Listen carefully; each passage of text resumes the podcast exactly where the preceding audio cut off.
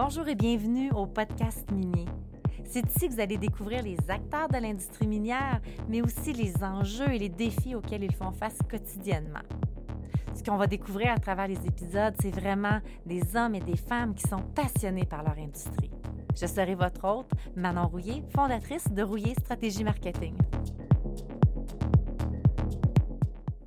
Bonjour Francis Fournier, PDG de Corem. Merci d'avoir accepté. C'est Louis Samuel Jacques qui nous a mis en contact. Est-ce que Louis Samuel est aussi ton coach euh, pour Tech Canada? Oui, tout à fait. Je suis dans un des groupes de Louis Samuel. Fait que nous, euh, l'agence, on connaît Corem, euh, on vous voit, mais on voit surtout vos collègues, Francis, dans les foires commerciales et tout ça. On, on leur a parlé quelques fois, mais toi et moi, on ne s'était jamais rencontrés. Tout à fait. Les deux, on est à Québec, mais là, on a décidé avec euh, les mesures puis la pandémie que c'était peut-être mieux de le faire en mode virtuel. oui, tout à fait. Avec ce qu'on voit actuellement dans la, reprise euh, de la COVID-19 à Québec, c'est probablement plus prudent. Puis, euh, je voudrais que l'ensemble des mesures qu'on a mises en place chez Corem, on limite, disons, les interactions. ah oui, c'est mieux comme ça. C'est mieux comme ça. Euh, en août dernier, on va, revenir sur ça, mais en août dernier, vous avez quand même fait la manchette avec un investissement de la part du gouvernement. Puis c'est là que Louis Samuel, justement, m'a dit hey, Crime, ça serait le fun que, que Corem soit au podcast minier. Puis effectivement. Euh, suite, quand j'ai su que tu venais, Francis, au podcast, euh, j'ai commencé à demander à droite puis à gauche à notre clientèle d'industrie minière Connaissez-vous bien Corem Là, je réalisais que Corem, oui, oui, oui, oui, oui, euh, la recherche, recherche et développement.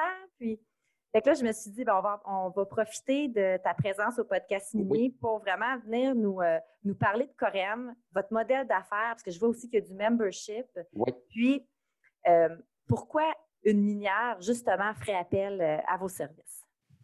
Oui, tout à fait. Euh, en fait, c'est ça, moi, quand, quand j'ai joint Corem en janvier 2018, on c'était quand même une organisation, euh, j'ai œuvré euh, toute ma carrière, le plus gros de ma carrière dans le monde de la recherche et de l'innovation pour des, des, des, organisations similaires. Donc, je connaissais Corem, mais euh, disons que j'en ai fait encore euh, plus une belle découverte en, en joignant Corem comme, euh, comme, comme PDG. J'ai été euh, aussi un peu surpris en même temps.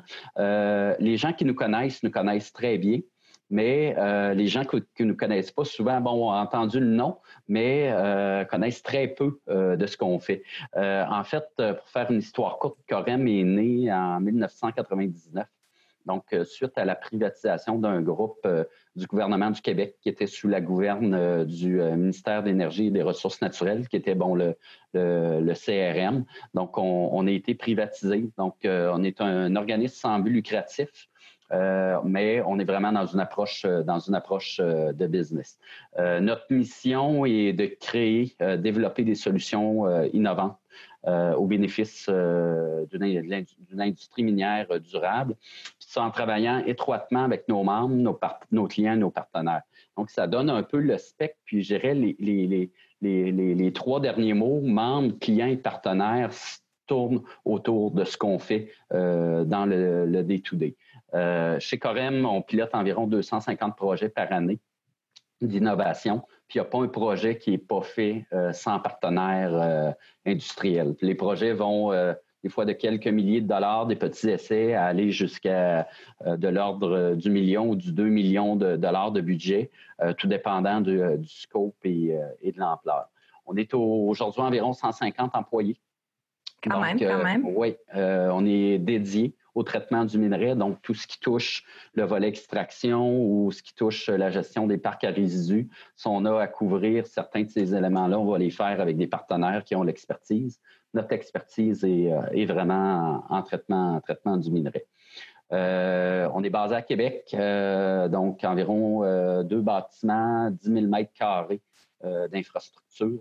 On a fait récemment, bon, ça avait fait la manchette plus en 2018 et début 2019. Donc, on, a converti un, bâtiment, un vieux bâtiment qui est un entrepôt, en plateforme d'hydrométallurgie. Donc, pour être en mesure d'aller plus loin euh, dans tout ce qui touche euh, les minéraux critiques et stratégiques, mais aussi dans la transformation, euh, faire des, des, produits, que ce soit au niveau du lithium, du graphite, adaptés, entre autres, à l'industrie des batteries. ainsi de suite. Donc, c'est le, genre de choses qu'on est en mesure de faire. ce qui nous caractérise aussi, on est capable de travailler à l'échelle laboratoire avec de petits échantillons mais aussi à l'échelle de la tonne. On a fait certains, certains pilotages de quelques centaines, centaines de tonnes. Euh, je vous dirais, c'est pas habituel quand on compare à des organisations similaires dans d'autres secteurs. Euh, on est dans un mode vraiment, euh, je dirais, industrie, donc d'opérer des fois des 24 heures sur 24, 7 jours sur 7 sur certaines périodes, dans le but justement d'apporter les résultats et la valeur recherchée par, par l'industrie. Puis le rayonnement de Corém, est-ce que c'est. Il me semble que c'est pas juste au Québec? Non, non. Euh, on a euh, essentiellement, bon, c'est sûr, de par notre historique, on a une base de membres et de clients euh, qui est forte S canadienne, mais on a des, projets, bon, on a, un rayonnement national et même international. en 2000, 2019, on a même Valley euh, du côté du Brésil qui s'est joint au niveau euh, un concentrateur, une usine de bouletage au niveau du membership.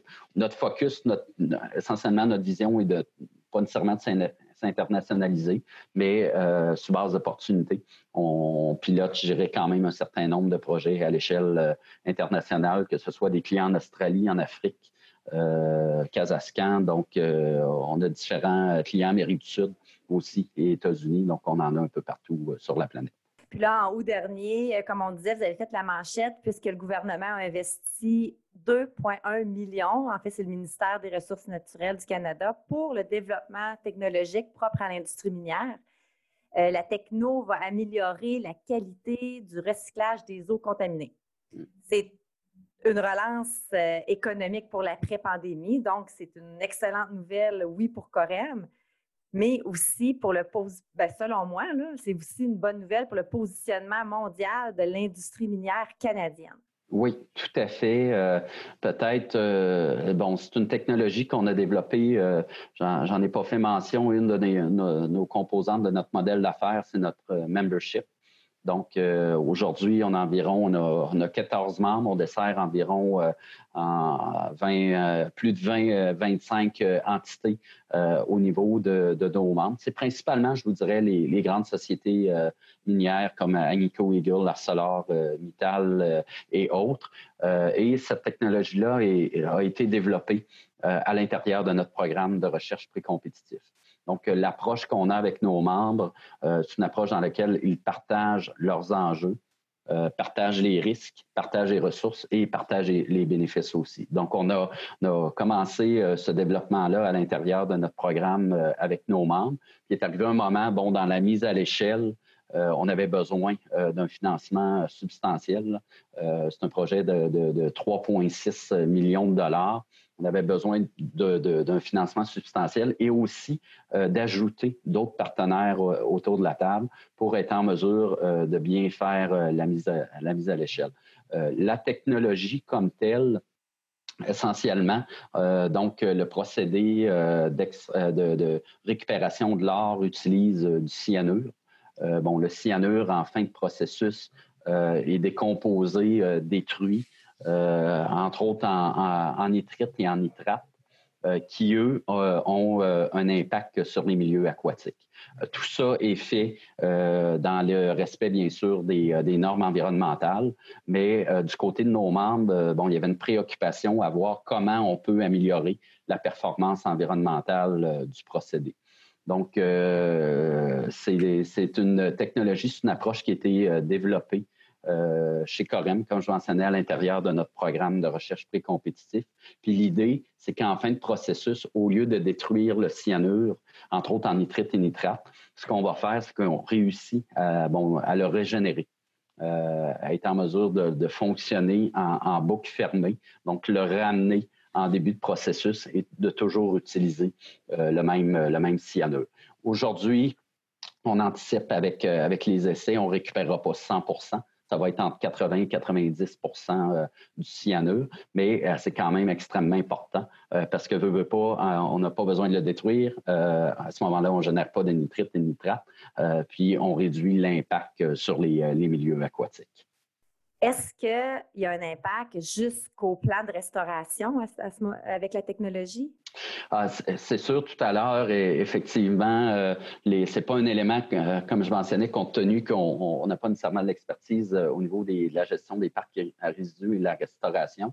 L'effet d'avoir moins de nitrites et de nitrates euh, au niveau des, euh, des parcs.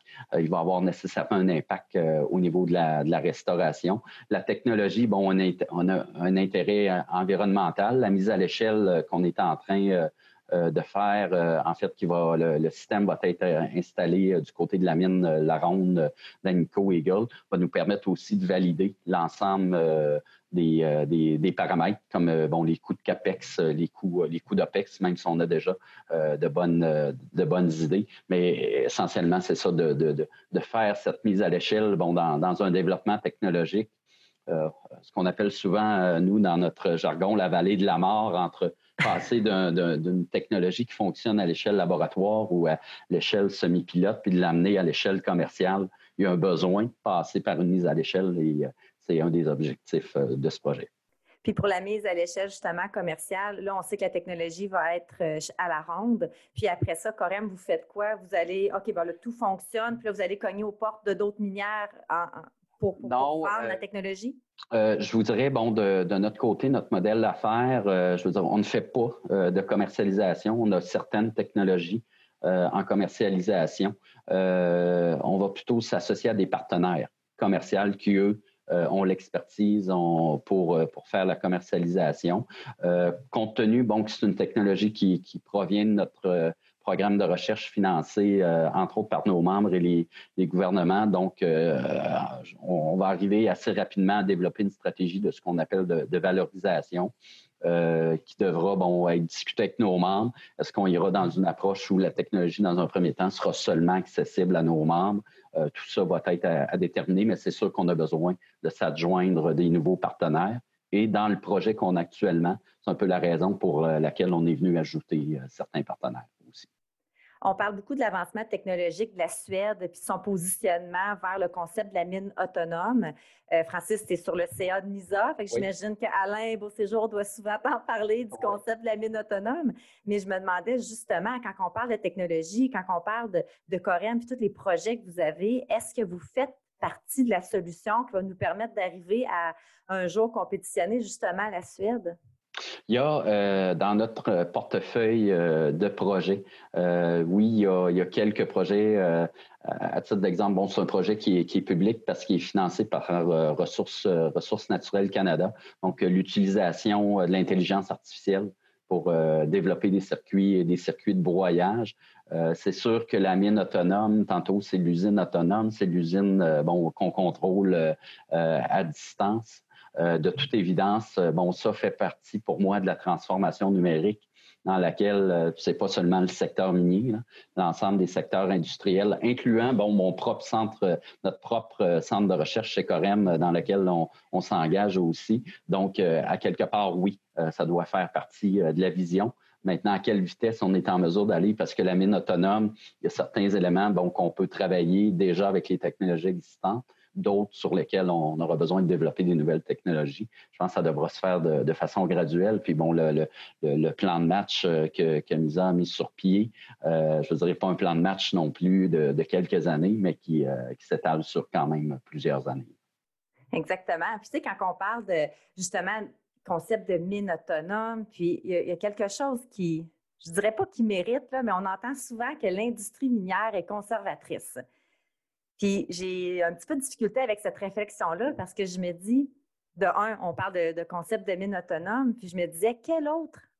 Ben, pas moi, mais je pense c'est Alain qui, dans un de ses documents, je lisais ça, puis je me quelle autre industrie que la journée 1, ils connaissent la, la mise en production, journée 1, mais ils connaissent également journée 1 de la fermeture de la mine.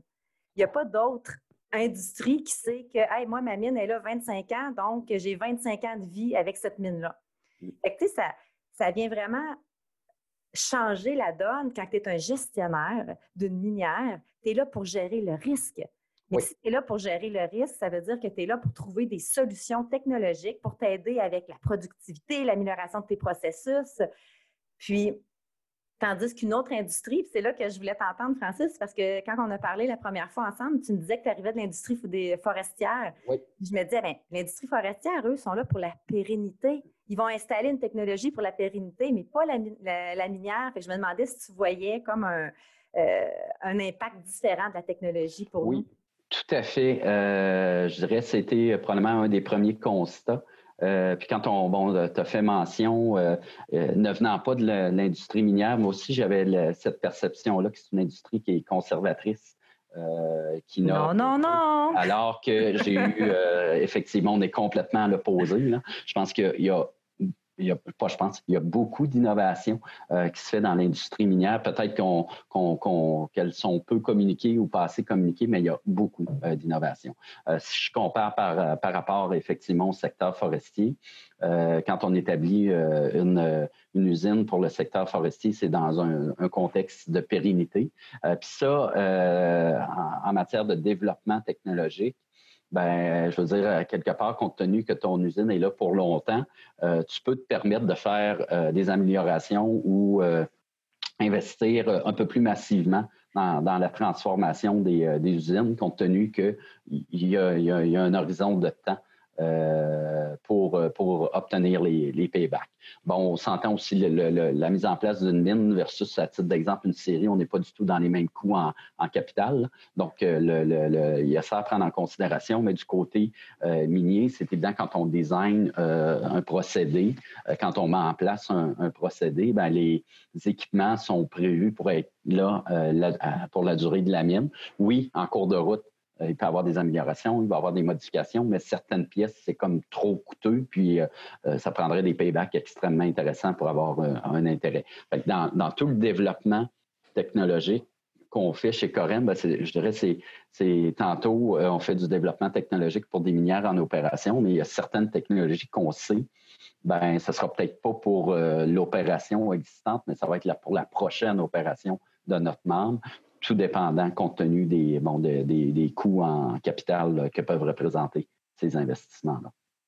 On parle d'évolution technologique des minières, mais euh, moi, je suis une fille de marketing, puis on travaille en B2B avec beaucoup de manufacturiers aussi à l'agence. Puis, qu'est-ce que je vois venir? C'est peut-être euh, un défi pour les PME les entreprises manufacturières de pouvoir suivre le beat, la cadence que les minières vont donner au niveau technologique, au niveau de leur amélioration de leur processus, même en amélioration continue, justement, le concept de la mine autonome. Euh, si les entreprises, nos PME ne suivent pas cette cadence-là technologique, qu'est-ce qui va arriver? C'est que les minières vont se tourner vers d'autres pays, vers d'autres compagnies. Puis, je me disais, Corem, vous êtes là, vous êtes des experts, vous êtes d'ici. Est-ce que tu sens cette pression concurrentielle-là? Je, dirais, les, entreprises, bon, les manufacturiers d'équipements ou, ceux qui développent des, solutions pour l'industrie minière avec euh, qui on travaille, on, ne sent peut-être pas euh, complètement cette, euh, cette, pression-là. C'est sûr qu'il y, a une cadence effectivement qui est, importante, mais à contre-rebours, quand on regarde autant au Québec qu'à l'échelle canadienne, on a quand même un réseau euh, d'équipementiers euh, extrêmement performant. Et euh, même du côté de, l'innovation, c'est des gens qui innovent, qui amènent de nouvelles solutions. Fait que moi, je pense, oui, il faut, faut le garder, entre guillemets, toujours dans notre angle mort. Mais euh, je dirais c'est, c'est peut-être pas, en tout cas, j'y vois pas un, risque énorme. Bon, le développement technologique se passe rapidement à l'échelle de la planète, mais euh, je pense pas que du jour au lendemain, on va se retrouver dans une situation où l'ensemble des technologies qu'on va utiliser euh, au Québec ou au Canada vont venir en grande partie de d'autres pays. Puis, selon Francis Fournier, c'est quoi le plus gros défi à l'heure actuelle de l'industrie minière? Ben, le, quand, quand, on regarde, je pense qu'il y, y, a trois enjeux euh, importants. Euh, puis bon, on le voit pour certains projets miniers, tout l'aspect d'acceptabilité sociale euh, est un enjeu comme tel, mais si on le ramène d'un point de vue euh, plutôt euh, enjeu technologique, c'est évident qu'on a besoin d'avoir des procédés, des équipements, des usines beaucoup plus performantes du côté énergétique. Euh, toute la question de la consommation euh, d'eau propre. Euh, donc, nous, on réfléchit, entre autres, on commence à réfléchir des procédés à sec, comment on pourrait intégrer certaines, certaines technologies. Et l'autre élément, c'est toute la question de l'impact environnemental. je pense qu'on est très performant du côté du Québec et, du Canada, mais comment on peut faire plus encore. Bon, c'est des enjeux haut niveau, mais sur lesquels c'est pas une seule technologie qui va répondre à chacun des enjeux. Euh, dans lesquels on doit tous euh, concerter nos efforts, euh, tous ceux qui, travaillent à développer des innovations pour justement adresser ces, ces trois enjeux-là. merci Francis pour toute l'information que tu as donnée puis d'avoir démystifié quand même Corem. Je trouve que vous êtes tellement niche dans ce que vous faites que souvent, justement, on sait une petite partie, mais on n'est pas sûr du mm. reste. Puis là, ben, c'est le fun parce que les gens qui vont pouvoir écouter le podcast vont dire Ah, OK, là, je comprends l'avancement technologique, je comprends le membership, puis euh, les minières. Fait que merci beaucoup d'avoir euh, d'avoir pris le temps. J'ajouterais peut-être euh, sur ce point-là, plusieurs, bon, on a parlé quand même bon, autour de la technologie de régénération de cyanure qui a été développée avec nos membres. Je mentionnais, bon, on pilote plus de 250 projets par année. Euh, on a, souvent, plusieurs ont la perception qu'on travaille seulement avec nos membres, mais euh, la réalité, je dirais, il y a probablement tout près de 200 projets qu'on pilote avec euh, des non-membres, des sociétés juniors pour les supporter dans leur développement de procédés, leur développement technologique. OK, fait que vous êtes aussi dans l'exploration, pas juste dans l'exploitation. ce qu'on fait, en fait, c'est, je dirais, c'est plus une base de, de, de, de géométallurgie. Donc, comment développer un procédé qui va être adapté aux minerais qu'on devra, euh, qu'on devra traiter. Euh, on n'est pas dans l'exploration pure comme telle. On se, connecte toujours au niveau des procédés. mais pour certaines minières, je vais prendre à titre d'exemple au niveau des minéraux critiques et stratégiques qui demandent un peu plus de développement technologique, on travaille étroitement euh, avec des sociétés juniors justement pour les euh, supporter dans leur développement, arriver avec des procédés qui sont performants, économiques et environnementalement euh, acceptables.